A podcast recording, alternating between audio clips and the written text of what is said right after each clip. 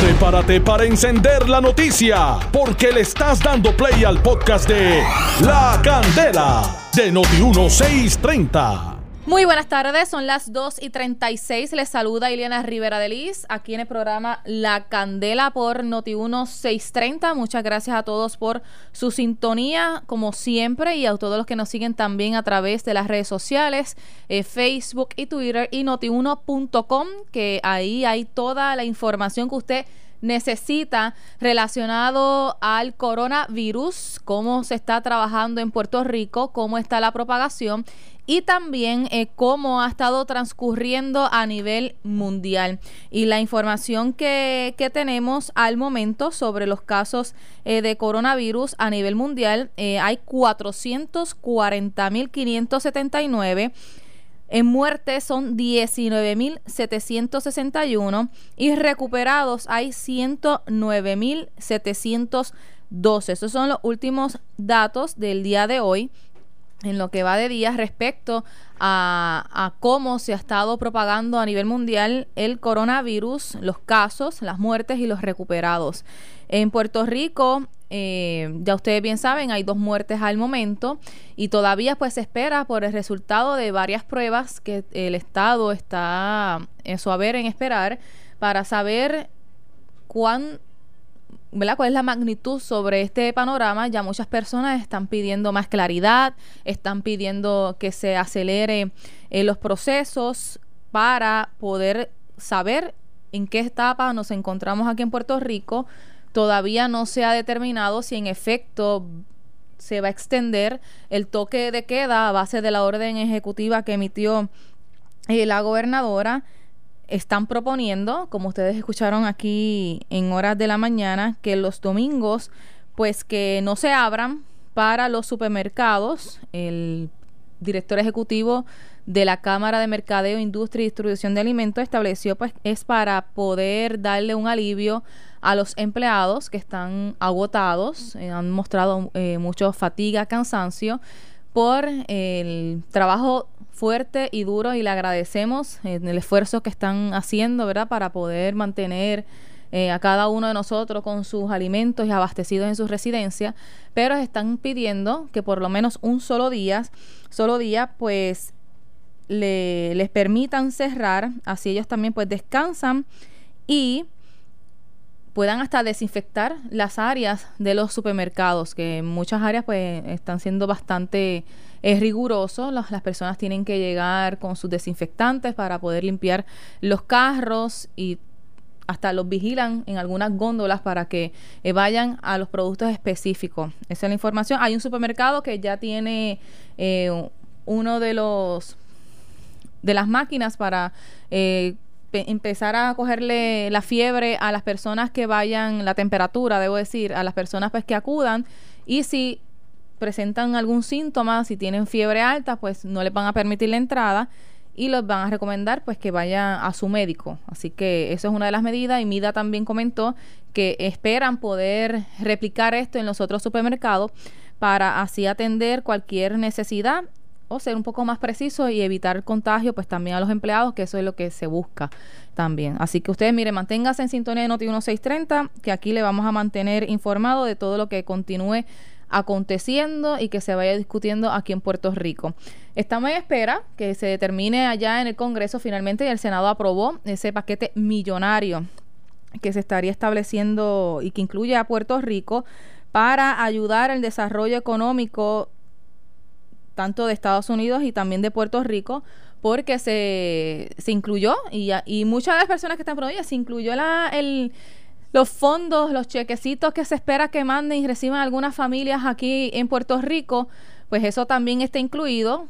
La información última es que al parecer hay unos acuerdos con, con, la Cámara y el Senado federal para que ya entonces pasen esas legislaciones y se discutan y eventualmente pues pase a la firma del presidente de Estados Unidos. Tengo en línea al economista Gustavo Vélez eh, para hablar un poquito sobre estas medidas que muchas personas pues están bien interesadas a saber cuál es esa discusión allá en el Congreso. Saludos Gustavo, buenas tardes. Hola Diana, saludos a ti a todo el público. Gracias por responder. Esta es una información ¿verdad? que prácticamente trasciende minuto a minuto y es allá lo que se está discutiendo en el Congreso sobre este paquete de medidas económicas y que también estará incluyéndose a Puerto Rico. ¿Qué has podido ver de esas medidas y cuán beneficioso sería para Puerto Rico? Pues mira, eh, el paquete que se está a punto de firmar eh, viene de, de, la, del gobierno federal. El Congreso, el Senado y la Cámara aparentemente llegaron a un acuerdo anoche, ese acuerdo se, debe estar firmando y convirtiéndose en ley en algún momento hoy o mañana. Entonces, ese paquete, eh, en número, estamos hablando de 2.5 3 trillones de dólares. Así que son un montón de ceros a la derecha. Eh, y, haría dinero disponible para todos los estados, ¿verdad? Incluyendo los territorios. Hay una confusión de que no, no, no, no nos incluye, pero sí nos va a incluir. Y, y habilitaría ayudas específicas para distintos sectores. Entonces, en arreglo de dicho, ¿qué implica? Que las familias puertorriqueñas pudieran estar recibiendo dinero directo, ¿verdad? Entre, todavía es impreciso porque estoy leyendo y entrando en el detalle, pero es muy similar a las ayudas que se habilitaron en 2008 y 2009, cuando hubo lo de la crisis financiera de, de, Wall Street, que la gente recibía entre mil a 1.500 dólares de cheque. Aquí estaremos hablando de un escenario muy similar, eh, donde las familias recibirían dinero dinero directo, inyección de dinero monetario, ¿verdad? Para que puedan mantener su, su, su, funcionamiento de sus hogares.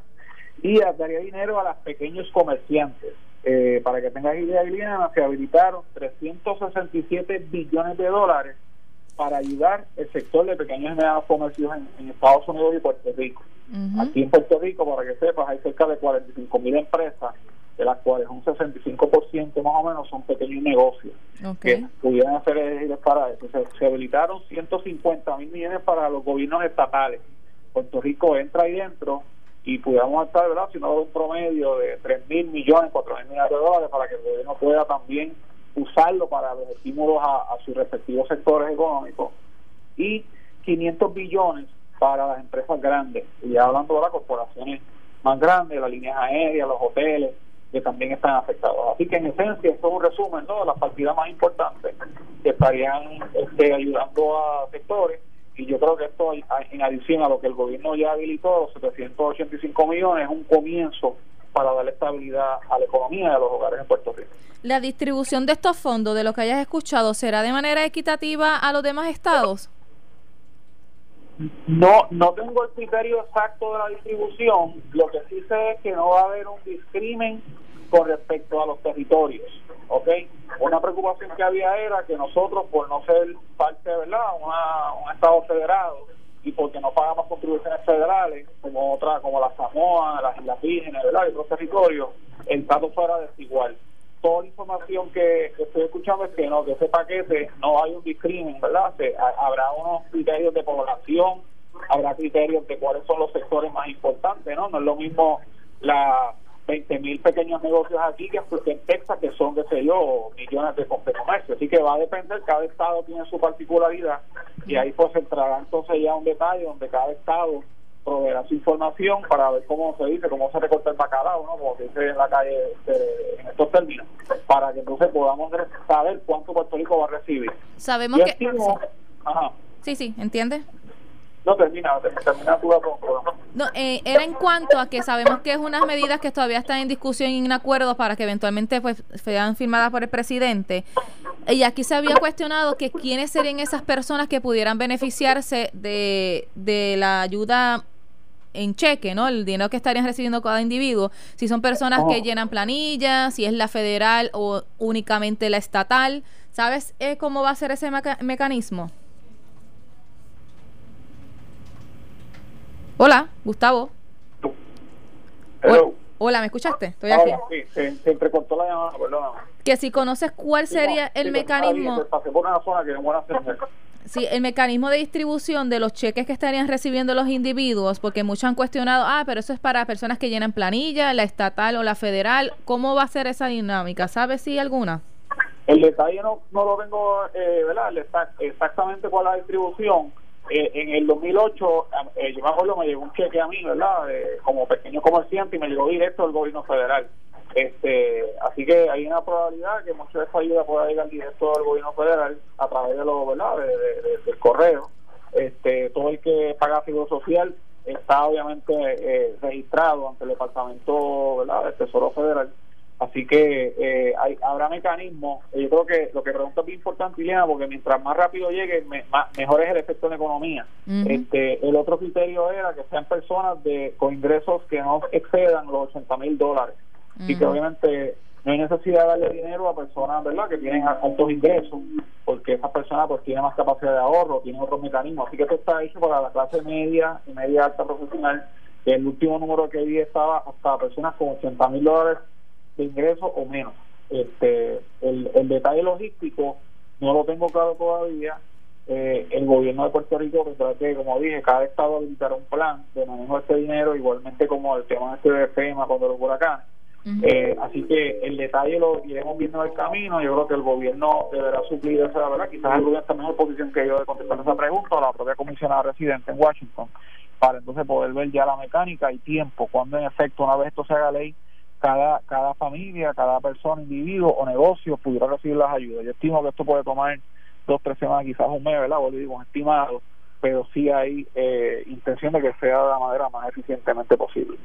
Todo esto va a ser directamente ejecutado por el gobierno federal, entiéndase el Tesoro, ¿no? Que estaría enviando esos chavos. ¿Tendría que intervenir el Departamento de Hacienda?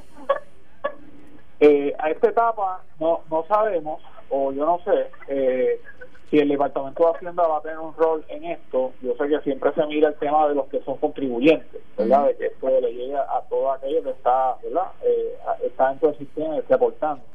Eh, yo sí sé que el gobierno federal le va, como te dije ahorita, le va a exigir a cada gobierno estatal o de los territorios una estructura, un mecanismo y un plan de cómo se va a ejecutar esa distribución.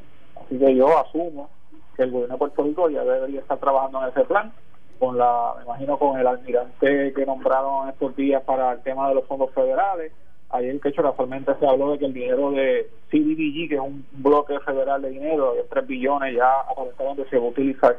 Este, y la Junta Fiscal, que me parece que es positivo, que ha sido unido al tema del gobierno de Puerto Rico para hacer más, eh, poner más recursos y poder facilitar la, el flujo de las ayudas y los dineros. Así que eh, sabemos más adelante, y vuelvo quizás el gobierno en algún momento hará algún anuncio en esos detalles, pero desde, el punto de vista económico creo que es positivo que hay un paquete de estímulos y que, ese, y que Puerto Rico va a poder ser beneficiado eh, de esas ayudas unidas a las ayudas del gobierno de Puerto Rico. Le pregunto, ahora pasando un paréntesis sobre el asunto del coronavirus y el toque de queda y las medidas que se están implementando en el gobierno federal, en, Estados Unidos como tal, aunque hay unas discreciones que el presidente ha dejado a los presidentes de acuerdo a la urgencia, ¿verdad?, de todo esto.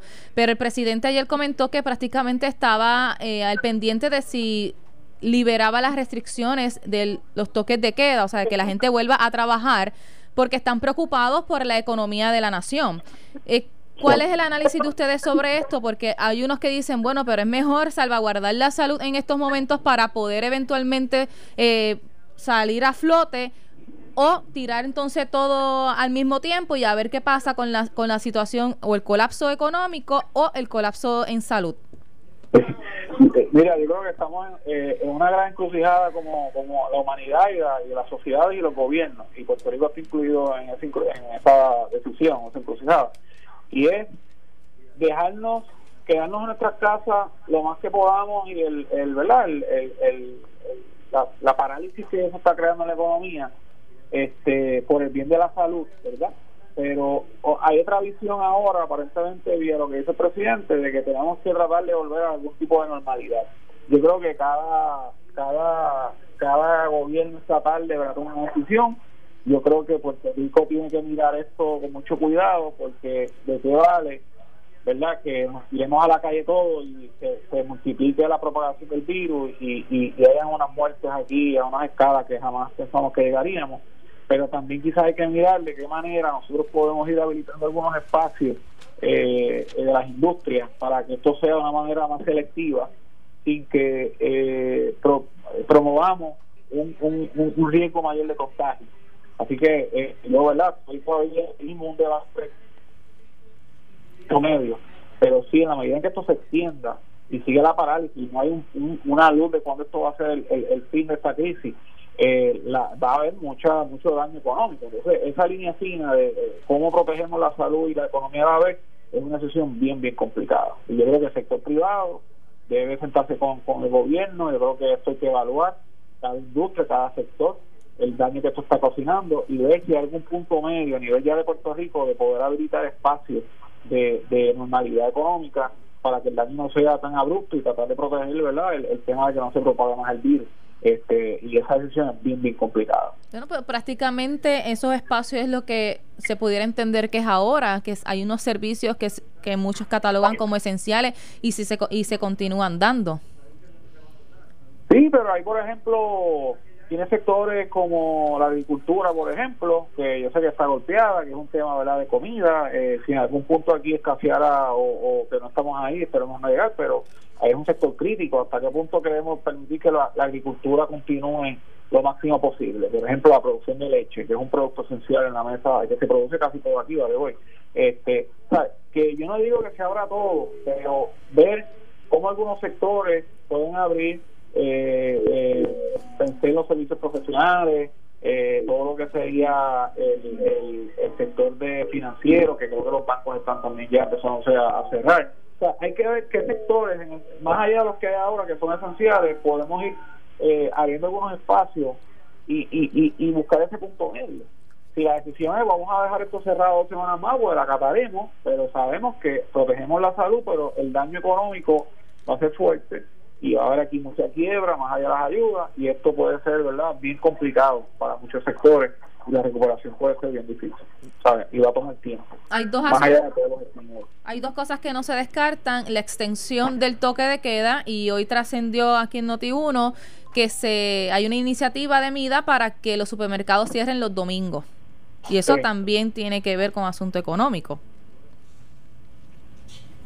Bueno, eh, el toque de queda, yo creo que lo. Perdóname, el toque de queda, aparentemente la información que yo extraoficialmente he escuchado es que lo, lo, lo pueden extender una o dos semanas más.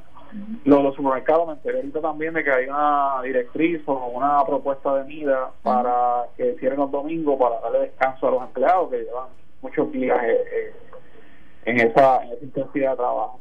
este y hoy digo, yo creo que al 30 de marzo tiene que hacerse aquí un análisis de todo, eh, suplirse cada sector y cada industria suplir lo que entiende que le ha afectado esta, estas dos semanas y sentarse con el gobierno y poder hacer un análisis objetivo y, y poder ver qué plan es. Si es dos semanas más, pues eh, se tapará, no hay de otra. Pero entonces quizás buscar algún punto medio, si es que ese punto medio existe, sin poner en con la salud de la gente. Gracias, Gustavo. Eventualmente hablamos de cuánto ya va el impacto económico de este toque. aprovechando eso, nosotros, mi, eh, mi grupo de trabajo, Inteligencia Económica, ha habilitado una encuesta para eso mismo que está corriendo en las redes y me gustaría así empezar a permitir, ¿verdad? Es un tipo que permitiría a las familias y los negocios y dar una visibilidad. Así que los que quieran, ¿verdad? La pueden entrar a, a Gustavo BFR en Twitter este y ahí está la encuesta o Economía PR en Twitter y ahí pueden contestarle. Una encuesta de cinco o seis preguntas que, que nos le va a dar esa visibilidad a, al país y al gobierno y a nosotros como medio, ustedes como medio, poder ver el impacto por, por industria, por familia y por pueblo. Y, vamos a poner a disposición a ver si tengamos resultados para que se puedan difundir a través de Noti1 y los demás medios. Así que pueden contestarla eh, a través de ¿verdad? en esa dirección de Twitter, eh, Economía PR o a Gustavo Vélez, PR. Ahí pueden contestar, buscarla y contestarla. Perfecto. Gracias, Gustavo. Que tenga buenas tardes. Igualmente, fuerte abrazo. Igual. Economista Gustavo Vélez, ya pudieron escuchar un panorama más o menos de lo que se vislumbra aquí en Puerto Rico. Eh, relacionado pues a estas medidas económicas que se han aprobado en el Congreso Federal. Y eventualmente pues se espera que el presidente Donald Trump eh, firme estas medidas y que esos dineros pues puedan comenzar a llegar a los estados y los territorios como nosotros aquí en Puerto Rico, eh, también lo, que sería el impacto de los toques de queda, de cómo los gobiernos o los estados deberían de continuar implementando los toques de queda, eh, recomienda pues que se vaya ya analizando de cómo se puede ir involucrando poco a poco a otros sectores que puedan comenzar a dar los servicios más allá de los que están eh, brindándose en estos momentos que son los más esenciales. Esto fue el podcast de La Candela de Noti 1630. Dale play a tu podcast favorito a través de Apple Podcasts, Spotify, Google Podcasts, Stitcher y notiuno.com.